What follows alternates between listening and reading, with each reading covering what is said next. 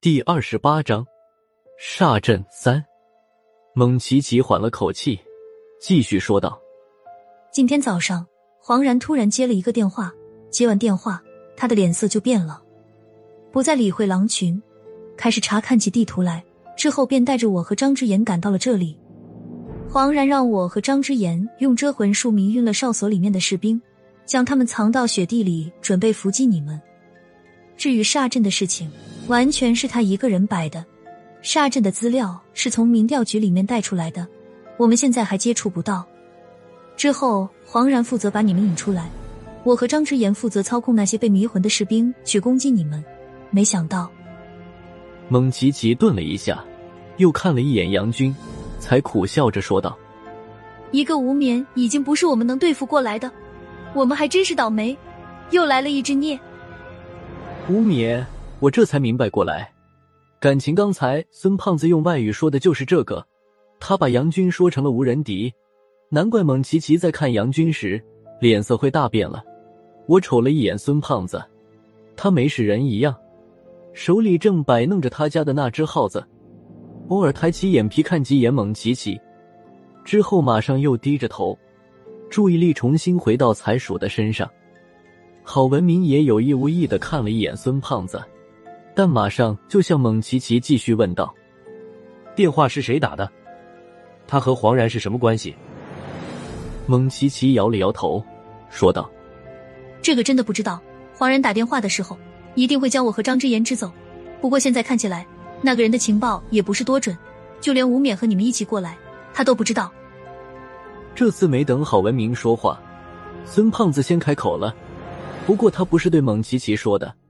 孙胖子在黄然面前蹲了下来，他眯缝着眼睛，看着黄然说道：“也许那个人什么都知道，就是故意不告诉你们的。哎，你知道他的事情太多了，早晚有这么一天。太不低调了，我有点看不明白孙胖子心里是怎么想的。就算是离间计，这也太明显了，这完全不像是他平时的风格。”不过他的话似乎是有了点效果，黄然的眼睛莫名的眨了几下，这让孙胖子的脸上浮现出一丝笑意。他继续说道：“要是你运气好，再看见了那个人，和他说一声，没什么事，别到处瞎跑。尤其像麒麟市那样的地方，他以后就更别去了。人家生孩子，他跟着去添什么乱？当六十都是死人。”有能耐去找姓吴的、姓杨的，别拿不相干的人撒气。记住了，别拿不相干的人撒气。听到最后几句话，我终于听明白了，孙胖子这是把我们俩摘了出去。冤有头，债有主，不管在民调局内部的神秘人是谁，都别来找我们俩的麻烦。不过这话也就我和孙胖子心里明白，麒麟市的那件事情牵涉到杨潇刚刚出事的老婆。我和孙胖子回来之后没敢乱说，所以现在郝文明和破军听了孙胖子的话都有点莫名其妙。从蒙奇奇的嘴里再也打听不出什么东西了。本来郝文明还想将张之言也弄醒，但犹豫了半天还是放弃了。剩下的事情等高局长他们到了再说吧。郝文明让我们将黄然和张之言拖回到哨所里，他对蒙奇奇还是不放心。又不能亲自守着他，本来想找根绳子把蒙奇奇捆起来。阮良在哨所里找到两副手铐，听他说，这两副手铐原本是给偷窃军用电缆的人准备的，现在就便宜蒙奇奇了。这个活儿是孙胖子干的，他没有一点怜香惜玉的心情，直接给蒙奇奇上了两副手铐，还故意紧了两扣。蒙奇奇倒不在意，他现在的注意力都在杨军身上。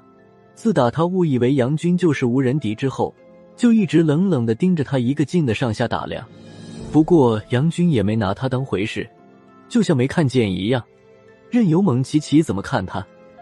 进了哨所不久，天空中又下起了雪，天色也跟着阴沉了下来。过了一个多小时，外面响起了风声。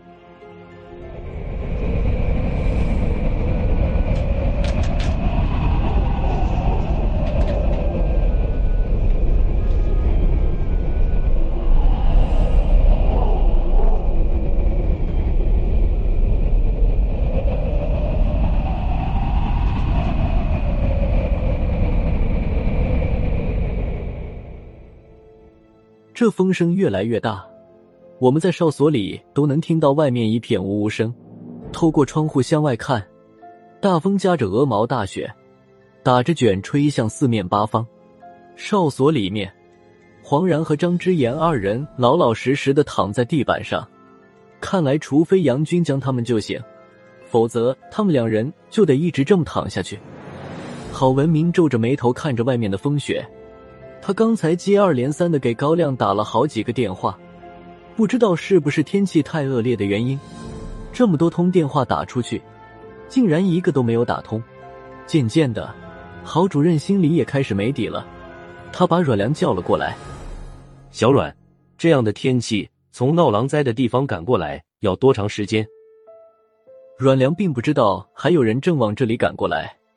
他干笑了一声，说道：“别开玩笑了，这样的鬼天气，谁敢在山上乱走？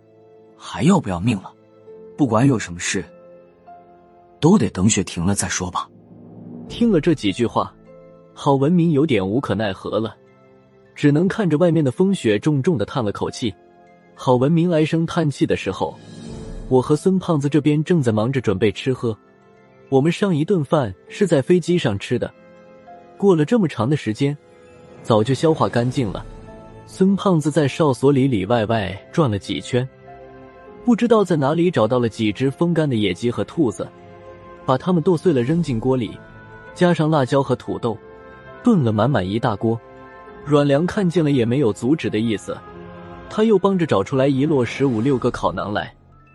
眼看着肉就要炖好的时候。一直盯着窗外的郝文明突然霍地一下站了起来，几步走到门前，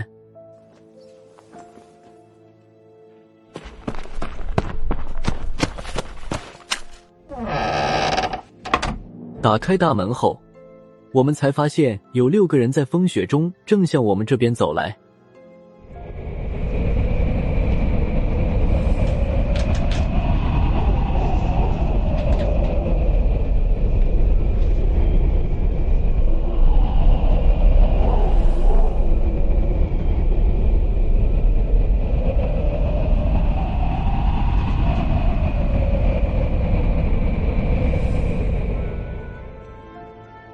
这六个人被风雪层层包裹，为首的一人身材高大肥胖，光看这体型已经没有第二个人选了。高亮终于带人来了，